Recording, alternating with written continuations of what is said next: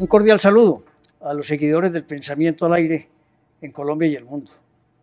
El editorial de esta semana vamos a tratar varios aspectos que son de importancia para el país en los próximos meses.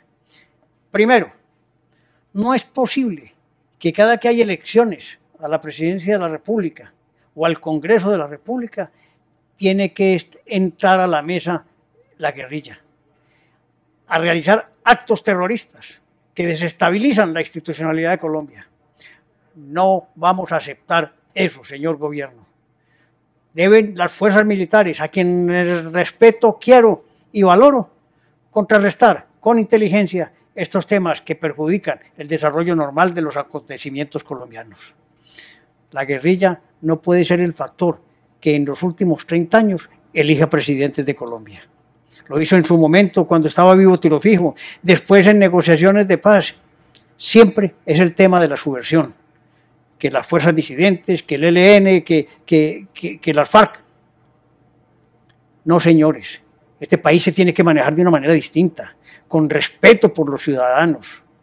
Y no puede ser que en primera página los actos terroristas sean las que coadyuven la elección de cualquier ciudadano colombiano al Congreso o a la presidencia. Deben ser programas, deben ser planteamientos serios los que coadyuven a que todos los ciudadanos votemos por un candidato. No a los que presionan, no a los bandidos, no a los guerrilleros, no a aquellos que quieren destruir a Colombia. Amenazas no aceptamos.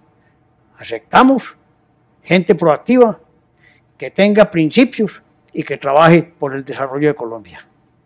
Segundo, dentro de las diferentes alternativas que se están dando, hemos entrevistado en el pensamiento eh, al aire jóvenes promesas de la, de la vida pública. Astrid Buitrago, Julia Correa, eh, Cristina Isaza, que irán viendo ustedes con, con el transcurrir de las semanas. Pero también estoy viendo figuras importantes a nivel nacional, como es el caso del doctor Enrique Gómez, presidente del Movimiento de Salvación Nacional, a quien estoy viendo que conforma un movimiento que tiene mucho futuro en Colombia. Aún diría presente. Tiene buenos candidatos al Senado de la República y tiene buenos candidatos a la Cámara de Representantes.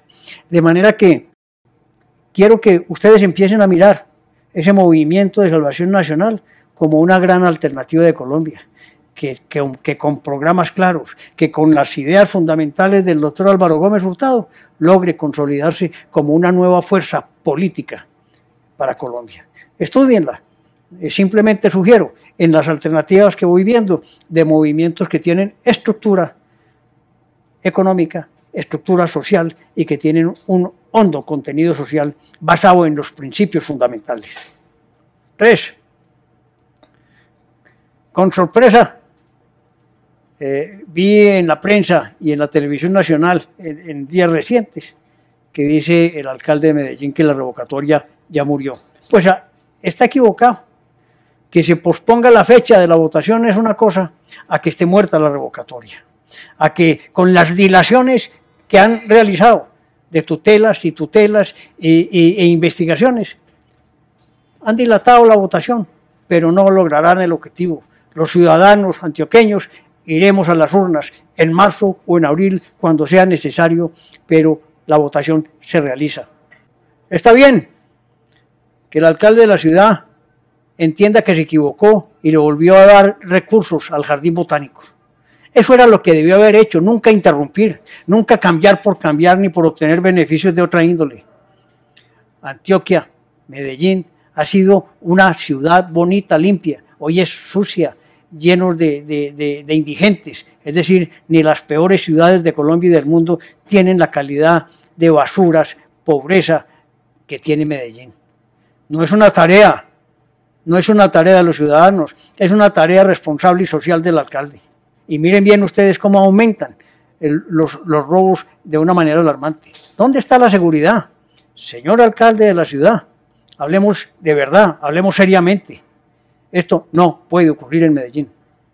Cuarto, se produce un cambio de accionistas en el periódico El Colombiano de la ciudad. Yo creo que todos los antioqueños debemos agradecer a la familia Gómez Martínez y a la familia Hernández que tuvieron el control del, del periódico muchos años y que bien hicieron patria y consolidaron el periódico en todos los estamentos sociales. A ellos un gran reconocimiento y a los nuevos accionistas que piensen en Medellín, en Antioquia, de una manera eh, proactiva, que le den cabida a pensamientos nobles, a gente buena y a hechos que permitan que construyamos una mejor ciudad. El colombiano es una de las instituciones que vale la pena mantener como patrimonio de Antioquia.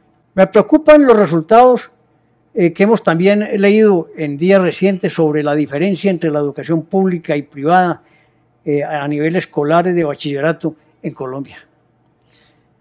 Creo firmemente que si bien la educación privada generó eh, unas grandes alternativas a través de la virtualidad, no se desarrolló lo mismo la, pública porque yo creo que FECODE ha sido un obstáculo fundamental en, la, en, la, educación. Es más lo que destruyen que lo que construyen. Es más el daño que hacen a la juventud, mostrándoles lo que no es, haciéndoles soñar de una manera distinta y no invitándolos a que se formen de una manera adecuada, a que aprendan, a que ese aprendizaje sea constructivo y no siempre buscando acabar con el sistema social de Colombia. La democracia debe imperar. Y esa es la lucha que tenemos todos los ciudadanos de bien. Y no es el rico, ni el pobre, ni el que tenga más o menos dinero, no. Es aquel que cree que a través del esfuerzo, el trabajo, la solidaridad y el empeño diario podemos tener una mejor calidad de vida. Y recuerden ustedes, señores, que al fin de cuentas, la, sociedad se construye desde abajo y no desde arriba. Los pilares fundamentales de los principios éticos, morales y sociales van desde la casa, no van desde el gobierno, van desde la casa y son los que van permitiendo dar una solidez fundamental a la formación de valores de nuestra gente. Por último, y cambiando pues de, tema, amenazas de paro. Hombre, por Dios bendito, ¿cómo puede ser posible que siempre previo a elecciones como dijimos anteriormente, la guerrilla y ahorita otro paro nacional. Pero esta vez deben estar preparadas las fuerzas del orden, las, fuerzas que protegen los ciudadanos. No a la violencia, no a, a, acabar los bienes públicos y que haya responsabilidades, porque hay una ley ya que sí tiene dientes. Ojo pues entonces gobierno, ejército, alcaldes con las fuerzas del orden a cuidar a los ciudadanos, los bienes de la ciudad. Protejamos, hombre, con un sentido de respeto, lo que tanto esfuerzo y años ha demorado construir. Sabemos, sí, que podemos ser mejores, pero con base en el trabajo, en el empleo, en el buen comportamiento y en la educación. Un cordial saludo.